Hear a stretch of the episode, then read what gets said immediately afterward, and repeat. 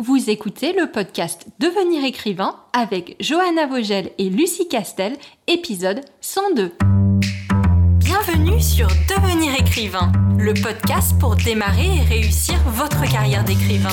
Et maintenant, retrouvez votre animatrice Lucie Castel, autrice publiée à l'international, formatrice et conférencière. Bonjour, c'est avec grand plaisir que je vous retrouve en compagnie une fois de plus de Lucie Castel. Les deux derniers épisodes, nous avions fait des podcasts toutes les deux. On n'avait pas trop l'habitude de le faire, ça faisait longtemps qu'on l'avait pas fait. Et on y a pris goût, on avait envie de redévelopper une thématique à deux voix. Et cette fois-ci, la thématique, ce sera vivre de sa plume et, d'une manière plus générale, décrocher un contrat d'édition pour ce faire.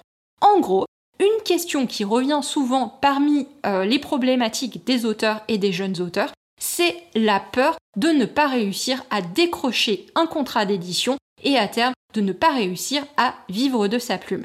On peut penser que c'est deux choses un peu différentes, mais souvent la volonté qu'ont les gens de décrocher un contrat d'édition, elle n'est pas à court terme. Il y a des gens, en effet, décrocher un contrat d'édition, c'est déjà pour trouver sa légitimité d'auteur parce qu'on a l'impression qu'on sera un vrai auteur, qu'on sera enfin un vrai quand on aura un contrat d'édition.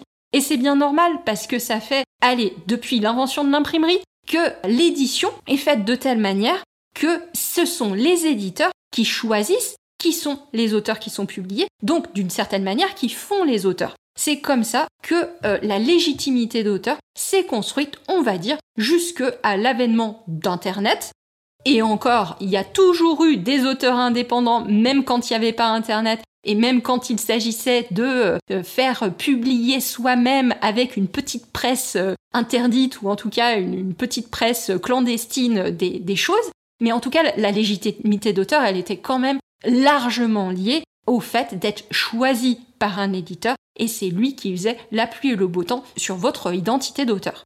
Voilà, ça c'est une problématique, d'accord, mais c'est pas tant celle que je veux aborder dans cet épisode avec Lucie aujourd'hui. C'est plutôt l'idée que, mon Dieu, il faut vite que j'entre dans, dans la route de euh, me faire publier et que euh, j'arrive à, gagner ma vie avec l'écriture, à continuer à décrocher des contrats, parce que euh, je veux vivre de ma plume et j'ai cette urgence en fait que ça marche. Et pourquoi j'ai cette urgence C'est un petit peu le, troisième, le troisième temps de ma problématique et de ma question c'est parce que je veux me reconvertir. Je veux faire de l'écriture un métier. Soit parce que j'ai toujours été passionnée par l'écriture et je sais que c'est ça que je veux faire de ma vie. Donc j'ai cette urgence de me réaliser, de mettre du sens dans ma vie. Ou alors parce que j'ai cette urgence pourquoi? Parce que je ne supporte pas mon boulot. Parce que actuellement, je fais un métier euh, qui me plaît pas, où il n'y a pas de sens. Je veux en changer, je veux euh, me réinventer, avoir une vie qui me plaît. Et pour ça, je pense que ça doit passer par devenir écrivain parce qu'au final, c'est ça que je veux faire. Donc voilà, c'est, c'est un petit peu des, des poupées russes de décrocher un contrat d'édition, d'arriver à, vivre de sa plume et surtout à sortir de sa, sa routine plan-plan euh, qu'on n'aime pas avec son métier actuel. Et je tenais vraiment à en parler parce que ça crée un blocage pour beaucoup d'écrivains. Pourquoi? Parce qu'ils mettent une pression de dingue sur le fait de décrocher un contrat ils mettent une pression de dingue sur le fait d'arriver à vivre dans leur plume, et ça les bloque, et ils arrivent même pas souvent à écrire leur tout premier roman, de se dire mon dieu, il faut que ça marche, il faut que ça marche, toujours cette peur de l'échec qui vient les paralyser. Est-ce que toi, Lucie, c'est une problématique que tu as aussi beaucoup entendue de la part des jeunes auteurs? Bonjour, moi c'est Lucie Castel, je suis toute nouvelle. Tu veux qu'on se présente? Je, suis je suis toute nouvelle. Pour nos auditeurs qui ne nous connaissent pas, on ne s'est pas présenté. Mais vas-y, présente-toi. Je suis toute nouvelle sur ce, euh, sur ce podcast, j'ai vu de la lumière et je, je suis euh, venue. Pour rebondir sur ce que tu, euh, tu dis, oui, c'est quelque chose qui revient assez souvent et ça revient en termes de c'est ou blanc ou noir. C'est où je décroche un contrat d'édition et nécessairement comme j'ai décroché un contrat d'édition, le livre va se vendre et je vais pouvoir vivre de ma plume et effectivement euh, changer euh, de, métier euh, sur lequel on reviendra plus tard. Ou si ça ne se produit pas, alors c'est que ça ne fonctionne pas. Alors c'est que j'ai tout raté en fait. Et que mon roman n'est pas bon et, que, mon roman n'est pas bon et que je ne suis pas un bon auteur ou alors que cette carrière elle est carrément pas faite pour moi. Et du coup, c'est cette vision totalement binaire de c'est ou tout ou rien et l'absence totale de, de, de nuances. et qui renvoie à une peur qui est assez euh, immature dans le sens où le monde et les problématiques du, monde ne sont jamais ou tout d'un bloc, d'une couleur, ou tout d'un autre bloc et d'une autre couleur. Et c'est comme si la nuance n'existait plus euh, du tout. C'est soit je cartonne et je vide ma plume, soit je ne suis pas un auteur, je suis pas un artiste, et c'est pas la peine que je persévère. Et vraiment, quand on est dans cette, dans cette type de pensée, quand on a cette philosophie de vie lorsqu'on aborde la volonté de faire carrière en tant qu'auteur, on, on se trompe complètement de moteur et de motivation.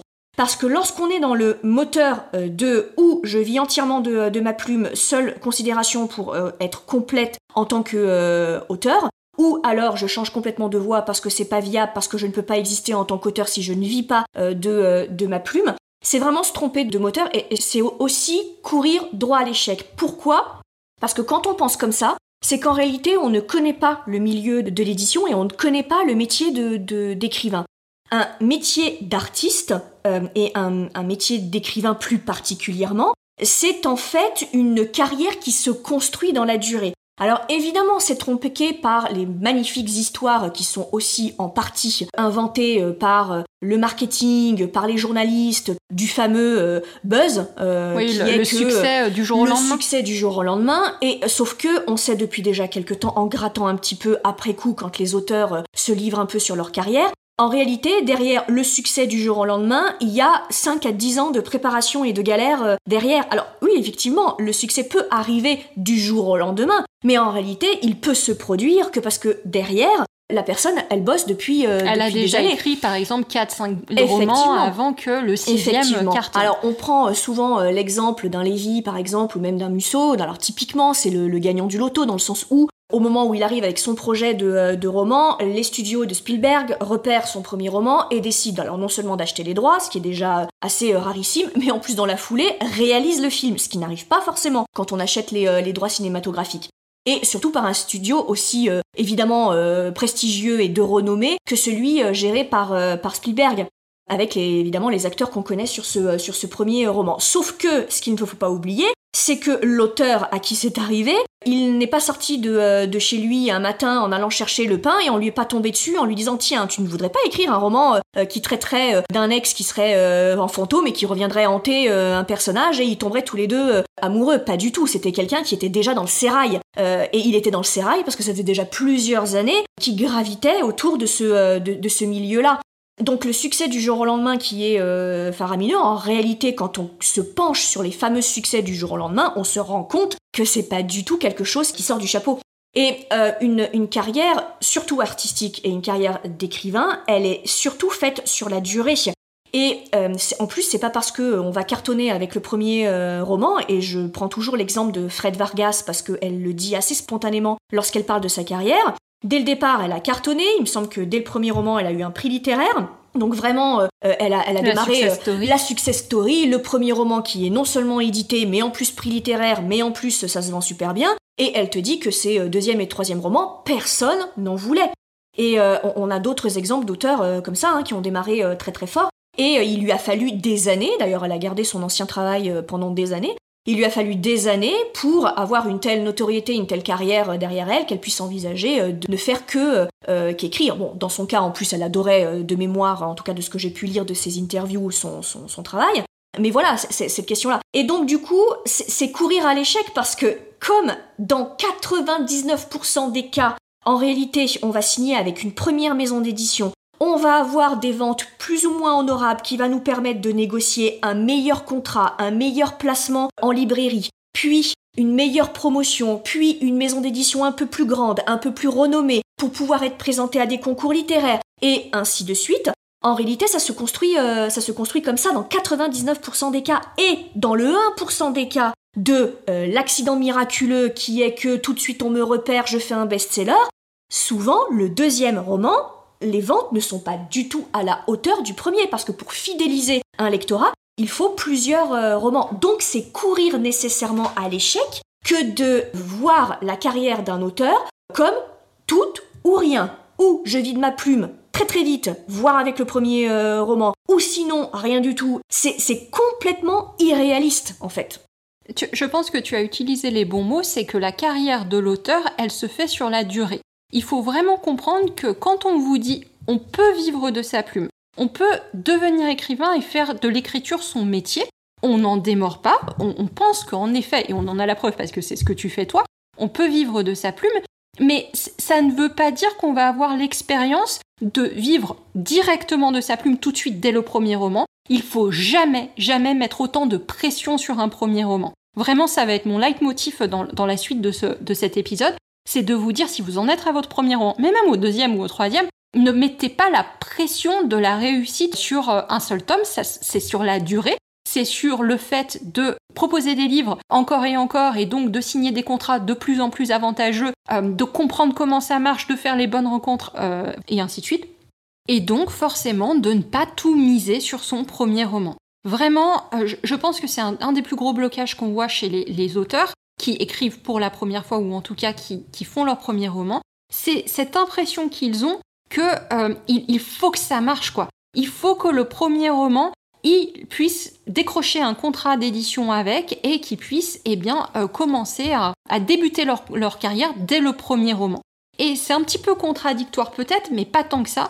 C'est l'idée que vous pouvez pas écrire votre premier roman avec comme simple volonté, simple motivateur de l'écriture de ce premier roman, et d'ailleurs de n'importe quel roman, le fait d'être publié. Il faut accepter qu'il va y avoir une part hors de votre contrôle. Il va y avoir une part d'insécurité qui fait que vous n'aurez jamais l'assurance de décrocher un contrat d'édition quand vous euh, finissez votre roman. Vous allez mettre toutes les chances de votre côté, vous allez faire ce qu'il faut pour ça, vous allez faire votre meilleur pour ça. Hein. On n'est pas en train de renier tout ce qu'on apprend à nos élèves dans la formation devenir écrivain sur comment mettre les chances de son côté et euh, interpeller les éditeurs pour euh, qu'ils vous écoutent et qu'ils lisent votre livre. Mais le fait est, et c'est aussi ce qu'on leur dit, il y a toujours une part hors de votre contrôle qui correspond au goût et aux couleurs de, la personne qui va lire votre roman et surtout à la politique éditoriale, à, la politique commerciale de l'éditeur au moment où il va recevoir votre, votre livre. Donc si vous écrivez en ayant l'impression que il faut que ça marche, vous avez une, pression de malade sur le fait que marcher, ça veut dire décrocher un contrat d'édition à coup sûr, vous allez vous mettre une pression qui peut vous bloquer et pas vous mettre dans la bonne énergie. Je, ne vous dis pas qu'il faut pas y croire, il faut pas tout faire pour décrocher ce contrat d'édition, notamment ce premier contrat d'édition, mais il faut vraiment, vraiment vous mettre en tête que si ce n'est pas le cas, si ça ne marchait pas, votre roman, il valait quand même le coup d'être écrit et que ce n'est pas un pur échec si il n'y a pas de contrat d'édition à la fin de ce premier euh, roman. Oui, et puis c'est euh, aussi euh, exiger d'une carrière et d'un métier ce qu'il ne peut pas vous, vous donner. C'est-à-dire que quand on est dans le dès que je suis en train de travailler sur un premier manuscrit, je veux vraiment arriver au bout du manuscrit et je me mets l'impression parce que je veux que ce manuscrit non seulement il soit publié, mais en plus qu'il fonctionne du premier coup et qu'il soit le coup d'envoi de, de, d'un succès qui me permette de quitter mon travail et de vivre de ma plume. Ça, en fait, ça relève du fantasme complet. Et, moi, je, vais vous expliquer un peu euh, comment ça marche euh, dans la plupart des cas de se faire publier la première fois quand on n'a pas d'antécédent de vente euh, derrière. C'est-à-dire que c'est le premier euh, roman qu'on on, va euh, publier. L'éditeur, il prend un risque. Alors lui, il croit en vous, bah, parce que forcément, il vous a proposé un contrat, donc évidemment, il croit en vous. N'empêche que, il sait très bien que le marché, c'est pas une science exacte, que même si le roman il le trouve bon, qu'il pense sincèrement pouvoir le vendre assez facilement et répondre aux désirs de, de, sa clientèle, hein, du, du, lectorat cible, il n'empêche que, il sait que, euh, si c'était une science exacte, toutes les maisons d'édition, elles seraient euh, euh, multimillionnaires, ce qui n'est évidemment pas le cas. Donc, ce que les éditeurs font sur un premier roman, c'est tâter le terrain, puisque vous n'avez pas d'antécédent de vente et d'antécédent de publication. Donc, ce qui veut dire que lors d'un premier contrat, vous n'êtes jamais distribué à 25 000 exemplaires. Donc, si vous êtes plutôt édité, alors encore une fois, ça dépend les genres, hein, évidemment, on peut pas comparer la fantaisie, la romance, euh, la littérature générale, etc.. Mais admettons, une première publication sans antécédent de vente à 5, 6 000, voire 7 000 exemplaires, c'est déjà très bien. C'est même plutôt pour des littératures de niche telles que la fantaisie, euh, etc. On est même plutôt sur du 2500 euh, exemplaires. Vous vous doutez bien qu'à 2500 exemplaires ou même à 5000 exemplaires, vous n'êtes pas présent par définition sur tous les points de vente partout en France. Vous n'êtes pas dans toutes les FNAC, vous n'êtes pas euh, dans toutes les librairies, Et vous n'êtes pas non plus dans les euh, grandes surfaces, il n'y a pas assez d'exemplaires en fait. Ce qui veut dire que vous n'êtes pas vu partout. Donc comme vous n'êtes pas vu partout, vous partez avec le handicap des premières publications. Donc vous ne pouvez pas espérer euh, vendre, admettons, 50 000 exemplaires papier de votre premier roman si vous êtes tiré à 5 000 exemplaires. Or, je vous fais un calcul rapide parce que je suis nul en maths, mais je rappelle que pour chaque roman papier qui tourne environ entre allez, 18 et 20 euh, euros à peu près, vous touchez environ 10%. Je vous fais la caricature, c'est parfois un petit peu moins, parfois un peu plus. Mais admettons une moyenne de 10%, euh, de, 10 sur ce, montant-là. Faites rapidement le calcul sur une année combien il faudrait vendre de livres pour avoir un salaire qui tournerait, mettons, en net autour de 1500 euh, et 2000 euros, qui serait euh, donc le salaire qui permettrait de faire face à vos factures les plus courantes, par exemple. Voilà, faites vite ce calcul-là. Et vous verrez qu'il y, a un problème de proportion, en fait. Et donc, demander à ce que dès le premier roman, vous cartonniez suffisamment pour que vous puissiez vivre de votre plume, c'est non seulement s'imaginer que dès la première signature, on va vous tirer à 50 000 euh, exemplaires et que vous allez en vendre 50 euh, 000 hein, euh, dans, dans l'année, clairement, mais qu'en plus, ça sous-entend que tous les autres romans que vous sortirez derrière, petit 1, l'éditeur va vous le signer, petit 2, il rencontrera le même public que le, le roman numéro 1. Et là, je vais vous citer un exemple qu'on nous a donné euh, avec euh, Johanna il y a encore pas, longtemps parce que une autrice de, polar euh, vient rejoindre les rangs de, de devenir écrivain. Le premier contrat qu'elle signe, extraordinaire pour le coup, elle tape directement une grosse maison d'édition qui est Calman Levy. Et dès le départ, elle gagne un prix littéraire. Donc alors là, elle coche tout ce qu'on peut imaginer dans ça marche du premier coup, c'est génial, etc., etc. Il n'empêche que, alors elle marche très très bien. Pourquoi elle marche bien? Eh ben, Parce que l'auteur a investi sur elle parce qu'elle a gagné un prix euh, littéraire, donc il a fait plusieurs rééditions. Mais si elle n'avait pas eu ce prix littéraire, la maison d'édition a investi sur elle. Euh, pardon, oui, euh, je sais plus ce que j'ai dit, tu mais as dit l'auteur. oui, pardon, la maison, la maison d'édition a investi sur sur elle. Mais dès le second roman, il savait très bien que le succès qu'avait rencontré le premier roman venait du fait qu'elle avait eu ce prix littéraire, mais que ça ne voulait pas forcément dire que le public allait la suivre, comme c'était une jeune autrice et qu'elle n'avait pas d'antécédent à part ce roman qui était sorti, que cette jeune autrice, elle cartonnerait forcément. Donc qu'est-ce qui s'est passé? Ils lui ont refusé son second roman, alors que elle a cartonné en vente sur le premier et qu'elle a eu un prix euh, littéraire. Donc, ce qu'elle a fait, comme dans tous les, les, auteurs, elle a eu la bonne réaction. Elle a dit Ok, c'est pas le moment pour ce second roman, c'est pas grave, j'en écris un troisième. Et j'en écrirai un quatrième. Et le troisième, ils lui ont pris. Et ils lui ont dit que peut-être le deuxième roman qui avait été refusé, si elle le représentait dans quelque temps, eh bien, il pourrait, euh, il pourrait de nouveau être publié. Et, c'est, elle a, elle a eu tout bon en fait. Elle a eu cette force de caractère qu'il faut avoir en tant qu'auteur. Alors, je vais employer un mot qui va vous faire rouler des yeux au ciel pour certains parce que on n'arrête pas de, de l'utiliser à toutes les sauces, mais c'est le fameux mindset de l'auteur. Et le mindset de l'auteur, c'est d'avoir compris comment fonctionnait la carrière d'un auteur. C'est un marathon. C'est ça, c'est un marathon, on se casse la figure euh, un coup sur deux, on, échoue à des, euh, à, des, euh, à, des épreuves et puis on réussit et, elle a eu cette force incroyable de caractère parce qu'il faut encaisser quand même hein, ce qu'elle fait. Elle a eu cette force de caractère incroyable de se dire mais c'est pas grave, moi je suis auteur, mon job c'est d'écrire. Il est là mon travail. Après, ce qui se passe ensuite m'échappe en grande partie. Et ça n'est pas parce qu'il y a des hauts et des bas avec mon éditeur, que petit 1, je vais pas aller voir ailleurs, voilà. Et petit 2, ça veut dire que mon deuxième roman est mauvais, en fait. Et ça, c'est très fort de, euh, de sa part.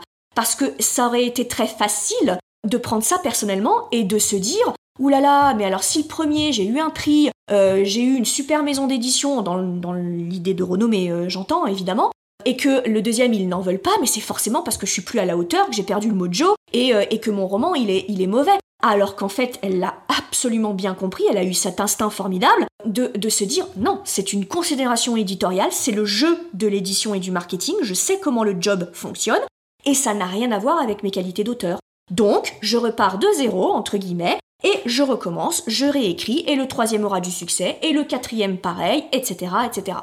Quand je parlais d'insécurité et de part hors de votre contrôle, il y a vraiment cette idée que vous, surtout si vous venez d'un milieu salarié, il faut pas voir la carrière de l'écrivain et euh, votre futur, vos futurs revenus d'écrivain comme quelque chose qui s'apparente justement à euh, un emploi salarié avec une sécurité d'un même salaire qui va tomber tous les mois.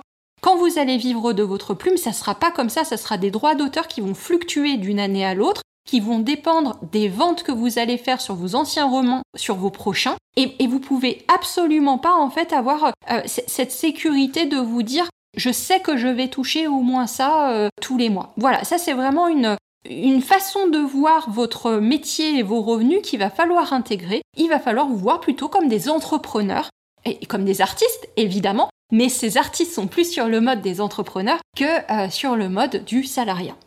Exactement. Et ne pas demander à votre manuscrit et euh, la signature de votre premier contrat quelque chose qu'ils ne sont pas en capacité de vous donner. Votre premier contrat n'est pas là pour euh, régler tous vos problèmes économiques, tous vos problèmes de positionnement professionnel, etc. Ce n'est qu'un premier contrat c'est que la première pierre et c'est à vous ensuite de euh, continuer de négocier, de voir d'autres maisons d'édition, de persévérer, etc.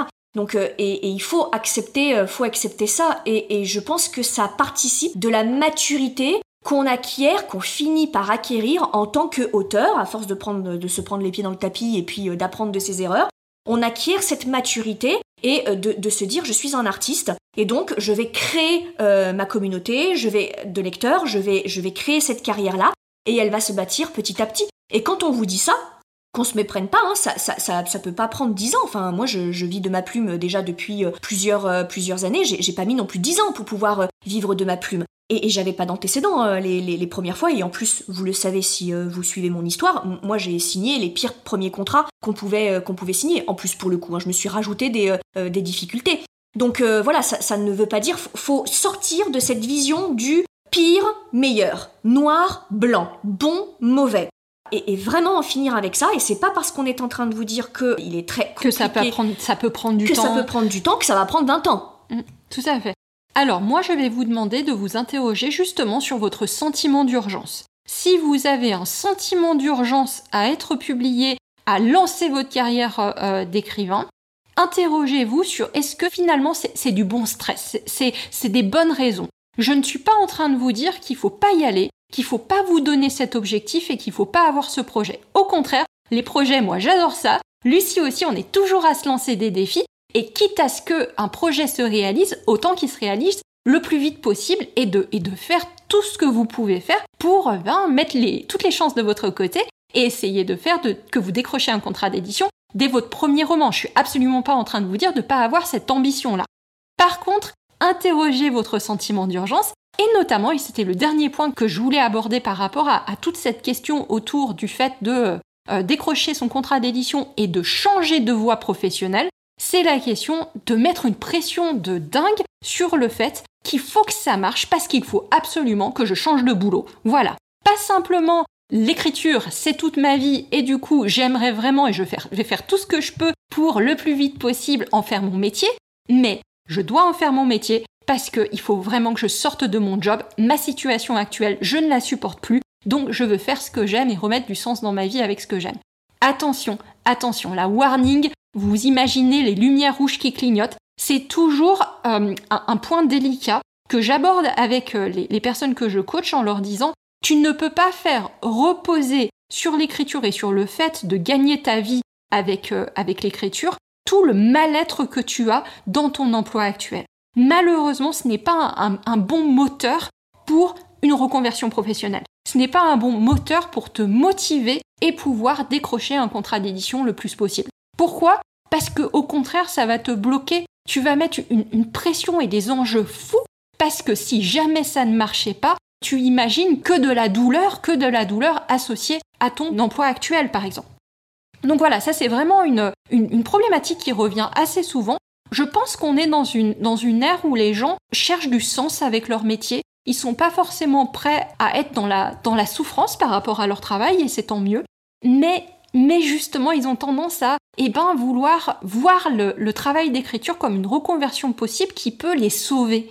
Et, vraiment, à chaque fois, les, auteurs que je coach, ils ont une première impression qui est un petit peu de, euh, choc quand je leur dis, tu sais quoi, avant de pouvoir vivre de ta plume et, et, vraiment faire carrière dans l'écriture, il va falloir régler les choses que tu as à régler avec ton job actuel. Moi, j'ai euh, une de mes mentors qui est une, une coach américaine en développement personnel qui s'appelle Brooke Castillo, qui dit toujours que tu ne quittes pas ton boulot quand tout va mal, tu quittes ton boulot quand tout va bien. Et qu'est-ce qu'elle veut dire par ça? Elle veut dire que généralement, quand tu quand tu t'enfuis en fait d'une situation, et alors entendons-nous, je suis pas dans ta vie personnelle, si tu es en danger parce que tu es dans une situation par exemple de harcèlement sexuel ou harcèlement moral dans ton boulot, on est encore sur autre chose. Mais, mais j'entends si tu ne trouves plus de sens dans ton boulot ou que tu es dans des situations interpersonnelles qui deviennent compliquées pour toi, c'est pas le moment en fait de, euh, de t'enfuir et de tourner le dos à ça. Pourquoi? Parce que 99% du temps, tu vas emmener ce que tu n'as pas résolu dans ta tête, ce que tu n'as pas résolu en façon d'être dans, dans, la résolution des conflits, de vouloir affronter le conflit, tu vas l'emmener avec toi dans ton prochain projet, donc dans ton projet d'écriture. Voilà. Je sais que ça peut être un peu compliqué à comprendre et à envisager cette histoire de dire mais je pars quand tout va bien, quoi, comment? Mais non, il faut absolument que je parte quand ça va pas. Non, pas toujours. Des fois, il faut vraiment, alors, pas forcément passer de euh, je déteste mon métier, euh, je veux pas y aller, je veux pas me lever le matin pour y aller, à euh, j'adore mon métier, c'est trop bien, finalement je veux faire carrière dans mon métier. Mais te dire, et si j'avais la possibilité de retrouver une position de neutralité par rapport à mon boulot? Et si j'arrivais à y aller, à pouvoir me lever le matin pour y aller, à être dans une position de neutralité où j'ai plus l'impression que euh, eh ben c'est de l'agonie, c'est euh, c'est que je dois me forcer absolument, c'est que rien ne va. Au contraire, si j'avais l'impression que tout va bien, que je fais ce qu'on me demande, que j'ai une relation cordiale avec les gens, hein, déjà c'est pas mal. Dans ce cas-là, quand tu en seras là, tu pourras aborder le fait de décrocher un contrat d'édition, d'essayer de, de, faire une nouvelle carrière avec l'édition beaucoup plus sereinement, parce que tu seras pas dans la fuite par rapport à ta situation actuelle. Donc si ça prend un peu plus de temps, par exemple, si, comme on disait avec Lucie euh, dans tout ce qu'on vient de dire, eh ben, ton premier contrat d'édition, il te permet pas de vivre de ta plume ou que tu mets un peu plus de temps à décrocher ce premier contrat d'édition, tu seras pas en mal-être, tu seras pas dans ce sentiment d'urgence et de te dire, mon Dieu, tout va mal, il faut absolument que ça se réussisse. Alors moi je voudrais juste conclure du coup en disant que quoi qu'il arrive, choisir une nouvelle carrière uniquement parce qu'on déteste l'ancienne, c'est jamais une bonne idée. Alors là, on l'a illustré avec l'écriture, mais c'est plus euh, global que ça, comme vous l'a dit euh, très justement euh, Johanna. Voilà, j'espère que ce qu'on vous a raconté là-dessus pourra un peu vous déculpabiliser et surtout relâcher un peu la pression et vous permettre de faire le cœur de notre métier, à savoir kiffer ce qu'on écrit et, s'éclater dans, dans, l'écriture. Prendre, prendre du plaisir et puis se, se mettre la pression du challenge, mais pas s'en mettre trop non plus. Euh, et, apprécier les opportunités qui se feront, qui se déferont, qui s'ouvriront, qui se fermeront, et, de se dire que euh, la vie de l'artiste c'est aussi ça, des montagnes russes, et c'est ce qui fait tout le sel et, tout, tout le caractère incroyable de l'expérience d'une carrière d'artiste. Merci beaucoup. Retrouvez-nous sur notre Instagram à licarfr, L-I-C-A-R-E-S-F-R, ou venez vous inscrire à notre newsletter sur la page licar.fr voilà, on vous donnera une petite fiche de personnage ultra complète si vous vous inscrivez sur la page fiche perso. Et nous vous retrouvons dans un prochain podcast. Au revoir. À très vite. À très vite. Si tu veux écrire un roman qui aura les qualités recherchées par les éditeurs et par les lecteurs, tu dois rejoindre Devenir écrivain projet best-seller. C'est la formation à distance la plus complète et la plus personnalisée pour t'aider à aller au bout de ton projet de roman. Rejoins sans plus tarder mon équipe de professionnels du monde du livre et moi-même sur licar.fr, l i c a r e s.fr Beaucoup de nos anciens élèves sont en train de réaliser leur rêve de professionnalisation et de publication. Il n'y a aucune raison pour que ça ne t'arrive pas à toi.